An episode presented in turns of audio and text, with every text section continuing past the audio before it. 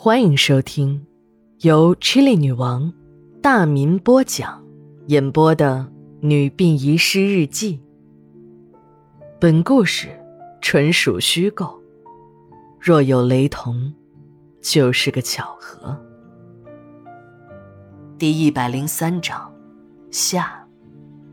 新生儿不是要打疫苗吗？还要签一个合同。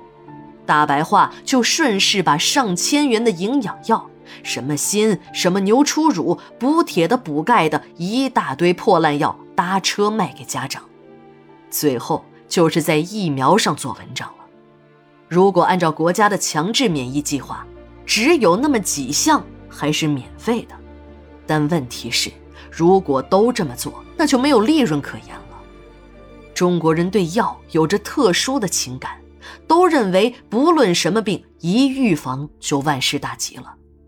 防保战抓住了家长这个要害，再加上一通所谓科学的恐吓，不少家长都是不管什么疫苗，只要是医生说能预防疾病，就给孩子打。这还不算，医生们还利用家长们对进口药的迷信，把价格高的出奇的进口疫苗卖给家长。殊不知。这些疫苗只是打上了家长们不认识的英文，其实生产厂商都在国内。往死里说，以上这些都是为了赚点钱。如果药的质量能够保证，那还算是有良心的。可偏偏大白话的良心在金钱面前大大的坏了。嫌赚钱少的大白话在疫苗上又打起了歪主意。用连个生产厂家都没有的劣质疫苗代替进口疫苗，这些劣质疫苗连个恒温存放的环境都没有，怕有人查，也不敢找个仓库放起来。所有的疫苗都堆放在几台厢式货车里，从这些流动仓库里卸下来的劣质疫苗，就这么被当成了优质进口疫苗注射进了孩子们的体内。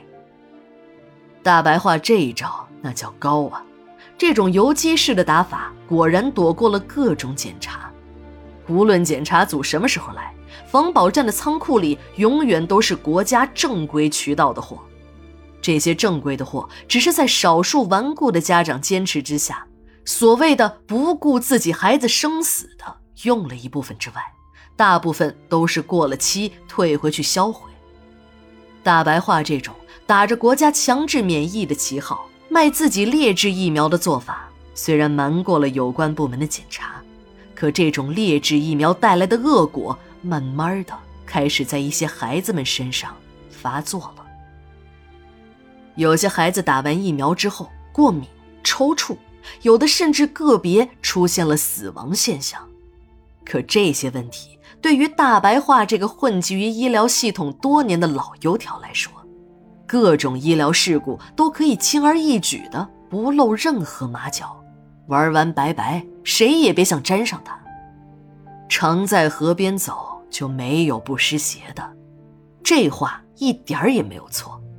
虽说大白话在老百姓面前可以人五人六的推脱责任，可要是遇到比他更有势力的，他就只有伸着脖子等着挨刀的份儿了。一个市里的头面人物生了个孙子。大白话还借着这个机会去随了一份大礼。刚过满月，这个头面人物的儿媳呀，就抱着孩子来打预防针了。这个头脑简单的女人一开口就要求给自己的孩子用最好的进口疫苗，无论大夫们怎么劝她用计划疫苗，她都不同意。万般无奈之下，一个护士上了货车，拿了一支进口疫苗。硬着头皮给孩子打上。其实，就算是劣质疫苗，也很少出现拔针死的现象。可这么正的点子，就让这个头面人物的孙子给赶上了。打完疫苗还没回到家呢，这个头面人物的孙子就咽了气，后果可想而知。大白话连一句辩解的话都没来得及说，就进了局子。来检查防保站的部门是一个接着一个，以前都和大白话拍着肩膀老哥长老弟短的各个行业部门的领导都拉下了脸，对防保站的问题来了个大揭底。不但坐实了大白话违规使用劣质疫苗的问题，还发现有些疫苗由于存储不当已经变质了。而这个头面人物的孙子用的就是变质最严重的疫苗。正在人们感觉大白话完蛋了之时，他的一个干哥们主动承担了所有的责任，在干老子老李头的帮助下，没几天他就被放了出来，又神气活现的出现在了防保站的办公室里。只不过这次，他的身份变了，不是副主任，是主任。话说这大白话呀，也真的是有一套。他那装着疫苗的几辆大货车就停在鬼楼的一个车库里。鬼楼的何院长没死时，他就同大白话穿一条裤子，给大白话倒卖假疫苗提供方便。何院长死了，何院长的医院关了门，可大白话的车库并没有换地方，还是停在鬼楼。大白话还很高兴呢，这个地方大家都在传闹鬼，很少有人来。这正好给他干坏事提供条件。前脚刚从局子里放出来，后脚这大白话就会同死党刘二，昨天夜里趁着夜深人静潜入了鬼楼。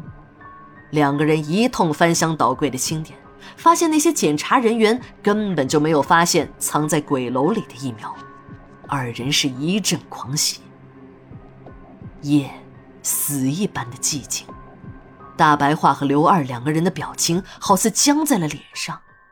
一阵阴风吹来，车库里的灯摇曳了几下，自己灭了。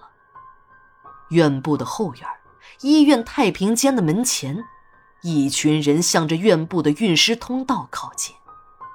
如水的月光洒在空地上，一排人向前轻轻地走着，却只有大白话和刘二两个长长的身影。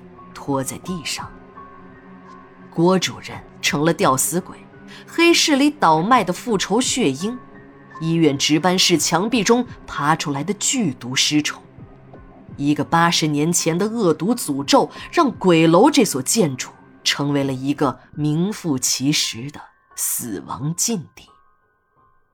一月二十五日，日记连载，明天继续。